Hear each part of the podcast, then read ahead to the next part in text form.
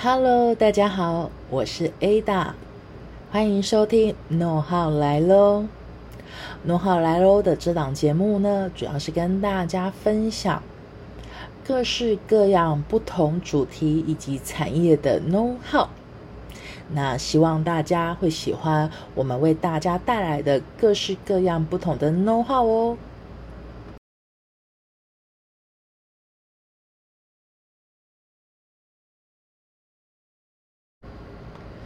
好的，那我们今天的呢，要跟大家分享的主题是如何高效品牌商标布局。那为什么想要跟大家分享这个题目呢？主要原因来自于我们都知道，在呃创业的时候，或者在做一个品牌的时候，都必须要来申请商标，以及是。要思考我们如何来推广行销我们的品牌，而品牌跟商标的关联性到底是怎么样呢？好的，那我们就透过今天的分享来跟大家讨论喽。呃，我们必须在认识跟了解。品牌行销是什么？产品行销是什么？我简单举个例子来说，呃，例如说我们去买东西的时候，那我们假设都会去哪一个嗯大卖场？那大卖场呢，我们一般可能听到，可能例如说像家乐福啊、大润发啊，甚至是 Costco。OK，那在这个部分里面呢？我们所记得的家乐福，所听到记得的大润发，甚至到 Costco，这个部分都是属于品牌行销。那产品行销到底是什么呢？例如说，我们在家乐福里面，我们可以买到各式各样不同的商品。那这些商品呢，可能就会有需要，例如说做呃。推广啊，销售啊，特价啊，这个部分，针对商品个别来做，呃，promo 的部分，就是属于产品行销。那么就会有人问说，那有没有可能我的品牌跟产品是同一个呢？也是有可能的，因为呃，例如说，呃，你的本身的品牌就是属于，就是你的产品。那这个部分就有可能会是说，我们的产品行销跟品牌行销会是打同一个 logo。好，为什么我们需要先来了解说什么是品牌行销，什么是产品行销？主要原因在于是说，因为我们在对外要做呃申请呃申请商标的时候，我们必须先想清楚说，哎。我们未来对外推广的，呃，希望消费者，我们的 TA，他可以记得我们的 logo 是什么。OK，那我们就会必须从品牌行销去分析、去了解我们自己本身的需求，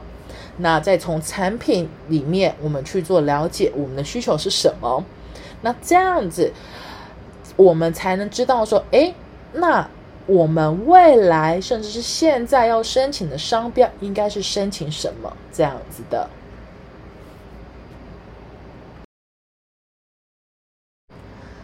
那我们对应到呢，我们今天的主题——高效品牌商标布局。那在品牌商标布局这个部分呢，我们将会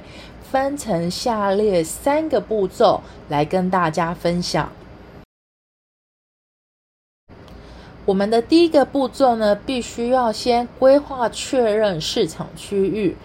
因为呢这块呢会影响到的是说我们要在哪些市场区域来做呃品牌行销、产品行销，甚至是我们要规划来申请商标。那在这个市场区域里面呢，我们简单的分成四大块。第一大块当然就是我们的主要市场，那再来就是可能预备在呃，例如说像二到三年要预备进入的市场，那第三个市场，呃，我们可以从我们的潜在市场，哦，来做一个区域的一个呃划分，这样子。那第四个市场是来自于说，可能是高风险，可能会被侵权的市场。所以呢，我们在规划确认市场区域的时候呢，我们可以就这四个市场可以来做一个规划哦。那我们复习一次：第一个是首要市场，第二个是预备，例如说在二到三年内要进入的市场；那第三个是潜在市场；那第四个是高风险可能被侵权的市场哦。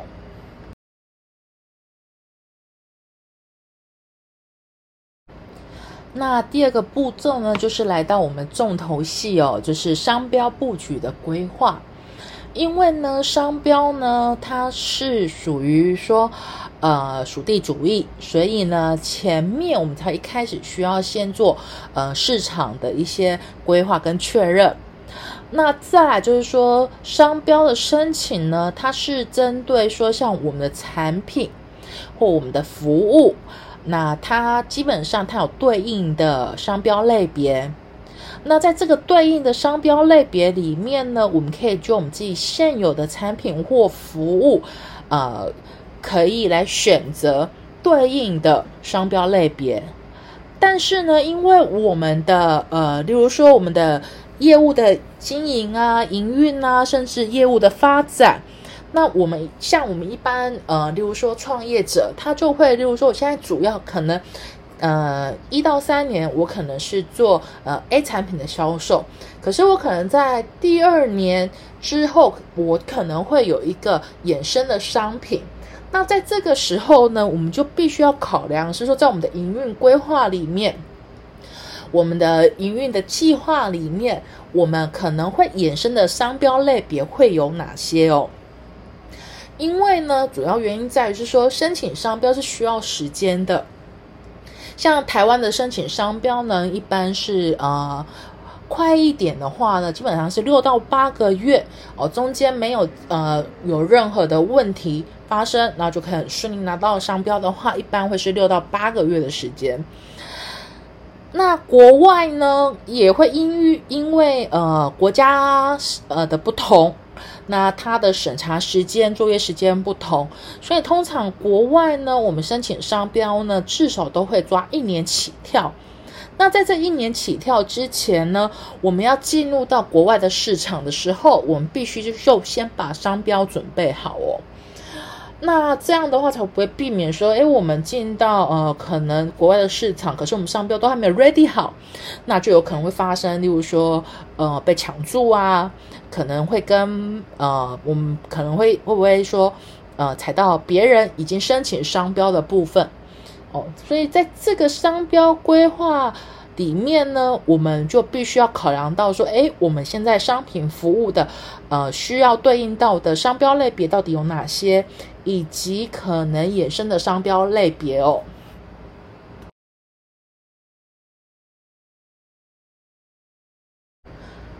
好，那我们第三个步骤呢，就是来自于是说，我们必须要规划可以投入的资金，以及。呃，这个商标布局的脐程的规划哦，因为呢，第一个我们必须要预估说，诶，我们可能针对这个部分要会需要多少的预算的投入，那搭配我们自己呃企业主的现金流去做一个做一个规划出来，那我们可以分成呃几几个。部分。第一个是核心必须一定马上立即申请的部分，那第二个在于是说，呃，主要的部分，那第三个可能就会是处于比较次要的部分。那我会建议依照这个原则，然后来做一个申请商标的一个脐程的规划。那我还是希望跟大家分享的是说呢。呃，低预算有低预算的做法，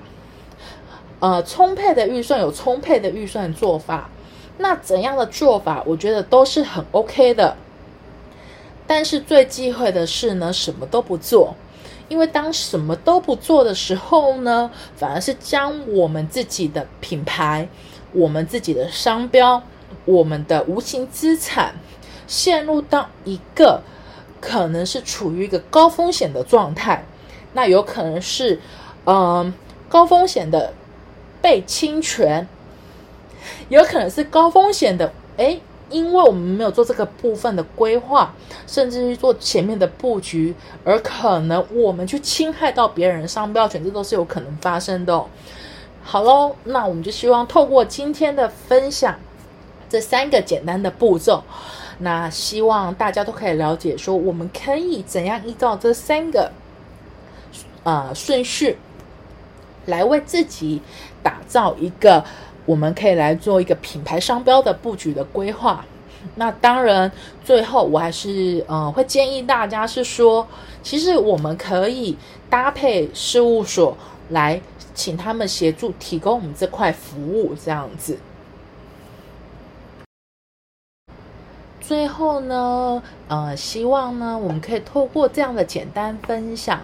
那来协助大家可以做一个。呃，我们是可以有高效率的一个品牌商标的布局。那这些部分呢，我也会建议是说，呃，可以搭配事务所的合作。那在跟事务所做沟通之前，其实我们刚刚讲的，呃，这三个步骤：第一个，规划确认市场的区块；第二个，商标布局的规划。第三个，我们投入资金的脐程的规划，那我们必须先把这些基础的要件，我们都自己先理清之后，我们再去找事务所，呃，请他们给我们专业的商标的呃建议的时候，我们可以知道说怎样更合适的去做呃有效的沟通哦。好啦，那谢谢大家今天收听我们今天的诺号来喽。那我们下一次再见喽，谢谢各位。